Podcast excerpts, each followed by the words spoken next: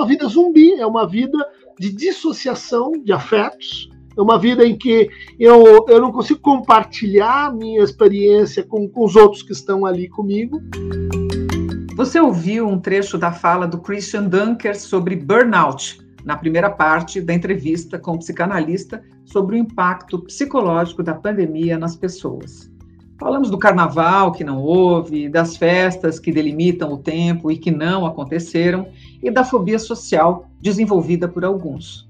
A conversa foi tão interessante que resolvemos dividir em duas partes. Neste segundo trecho, o foco é o novo ambiente digital que vem por aí com o metaverso e os limites e equilíbrio que devemos nos impor para não ser consumidos pelas redes sociais. Esse é um tema que ele aborda bastante nos perfis dele, a tecnologia, e que a gente também gosta muito. Christian, a gente está vivendo um mundo em que cada vez a tecnologia faz parte das nossas vidas. A gente está falando por uhum. internet e o novo ambiente digital, do qual se fala muito aí, que vem aí com outras possibilidades muito mais uh, sensoriais, uhum. é o metaverso. E eu sei que você gosta muito de tecnologia, você fala de tecnologia nos uhum. seus canais. Queria te ouvir o que, que, A gente já teve uma live muito interessante aqui com o Walter Longo, né, falando sobre o metaverso, das experiências, o que está acontecendo, o que poderá ser, o que poderá vir. Mas como é que você vê essa, esse ambiente novo digital, com essas possibilidades tão maiores de, de eh, realidade aumentada, sensorial, assim, a pessoa pode uhum. se alienar mais, é, pode ser mais interessante. Como é que você vê como psicanalista esse mundo? Uh, bom, em tese, isso é fascinante, né? porque é um pouco o efeito que hoje a gente já verifica de, de participação das pessoas na esfera pública com mediação digital. Olha o que aconteceu no Brasil, quantas pessoas, para o mal ou para o bem, participando de conversas sobre política, por exemplo. Né? É, mas é, eu recuaria um pouco para interpretar certos eventos críticos na série é, tecnológica que levou à propositura da metaverso. Né? Por exemplo, o Google Glass. Google Glass era uma tecnologia em que você comprava, compra um óculos e o óculos ele responde a, a movimentações é, musculares e, e, e, produzia imagens e, funcionava como um, um embrião, vamos dizer assim, do metaverso. Por que não aconteceu? Né? Há, há algo que eh, parece ser tocado quando a gente entra no metaverso, que diz respeito a, ao nível de interação real com o outro. Né? E o nível de. de eh, como naquele filme Matrix, né? Você tem entrada e a saída. Você vai para a Matrix e sai da Matrix. Esse movimento ele parece ser muito importante para a nossa subjetividade tanto que a gente fica pegando e largando, pegando e largando. É, aquele cara que tá permanentemente, você diz, é, é, aqui eu já tenho um problema de, um, de uma outra natureza. O metaverso, às vezes, na realização empírica que a gente consegue dar forma, imaginar, ele, ele, ele sugere que é uma matrix meio sem volta, que o processo de saída vai ser meio complicado um pouco como já existem os videogames que você coloca, né, uma, uma espécie de um binóculo, é muito interessante a experiência, cortar o cabelo, você você sente que está numa, numa cinesia, né, uma sinestesia, é, que é uma experiência corporal diferente, mas uh, vamos pensar de novo né, nessa série histórica. São jogos que não pegaram, né? Tem gente que gosta, tem aquela comunidade, mas eles não fizeram o sucesso que esse esperava deles. Por quê? Hipótese: a entrada e a saída é complicada. Né? Você uhum. não veste e desveste, tira e põe é, muito fácil. Né? Uhum. Então, uh, eu acho que isso é um desafio, é um desafio que provavelmente vai criar certos nichos de comportamento, onde aí sim nesse clube a gente vai, todo mundo entra, a gente se encontra, tem uma, sei lá, uma festa, uma interação, mas uh, eu acho que a pretensão do, do Zuckerberg é, é mais do que isso, e não sei se vai dar certo. Por exemplo, uh, universo de trabalho em metaverso. Estou né? muito curioso para ver se vai funcionar mesmo e como.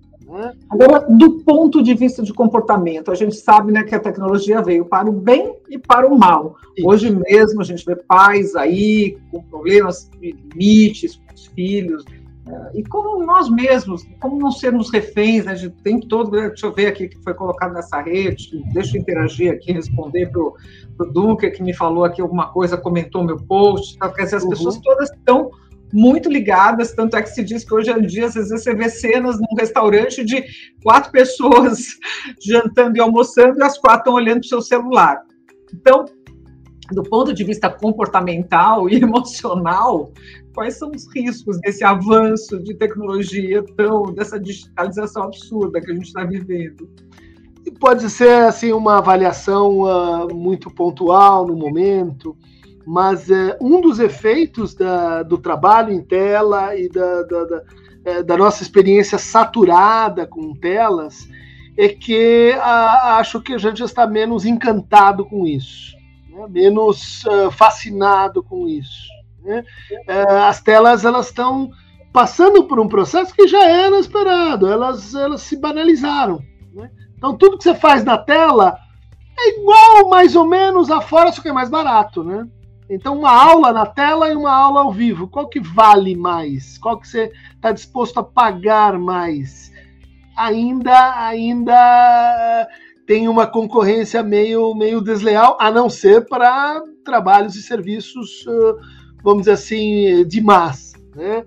É, a, a, presença do celular enquanto um atravessador, um bloqueador de relações sociais, ela é um grande problema. Ela, a, gente tem assim técnicas e campanhas do tipo não permita o celular nem, nem deixar ele em cima assim numa reunião. Tem pesquisas que mostram que isso vai perturbar a tua, a tua atenção só porque o bicho está ali. Né? Guarda. Na hora de comer, péssimo, guarda. Como babá eletrônica, a gente viu alguns carrinhos de bebê com a já vinham de fábrica com a, a para você acoplar o celular. Pesquisas francesas mostrando que isso atrapalha o desenvolvimento visomotor, é, é antes de três anos, evitar. Mas olha só, são restrições que agora a gente está se dando conta. É, é, segunda volta do parafuso. Ah, a gente, como toda tecnologia, como todo limite, a gente ultrapassa para poder assim voltar e dizer: bom, agora esse negócio é meio, meio banal, faz parte da paisagem. Na medida do possível, eu vou dar uma fugida disso e eu vou limitar certas práticas. Isso vale também para uso de, de, rede digital, né? para bullying digital, para anonimato, perfil falso, fake news e todo o resto. O Yuval Arik disse né, que a gente ainda não sabe qual é o impacto nessa nova geração que cresceu com os seus smartphones e iPads é, na vida deles e, e na, na, nossa mesmo. Eu estou lembrando aqui de um filho de um filho de um arquiteto. Ele estava me comentando que o filho dele não podia ver uma superfície plana que ele fazia assim, uma mesa, qualquer coisa, porque ele achava que tudo eram telas, que as telas, ele estava tão acostumado à vida de telas, e eu tenho uhum. filhos de amigos que também não saem dos jogos. Essa, esse, esse impor limites não é fácil, nem para as crianças e nem para os adultos, né, Uhum. É, e geralmente, a hora que chega nesse ponto da conversa é que você já deixou passar lá atrás. Né? Você já, você já deixou o videogame educar, você já deixou o videogame tomar conta, você não falou sobre videogame, você não entende nada da cultura de Assassin's Creed, Dumb, nada, ele está num outro mundo e você acha que aquilo é um intruso que levou embora seu filho. Não, você não acompanhou a cultura que veio junto com isso e tornou cada parte desse universo digital parte da sua conversa, né? é um degrau que se formou entre adultos e crianças meio inédito.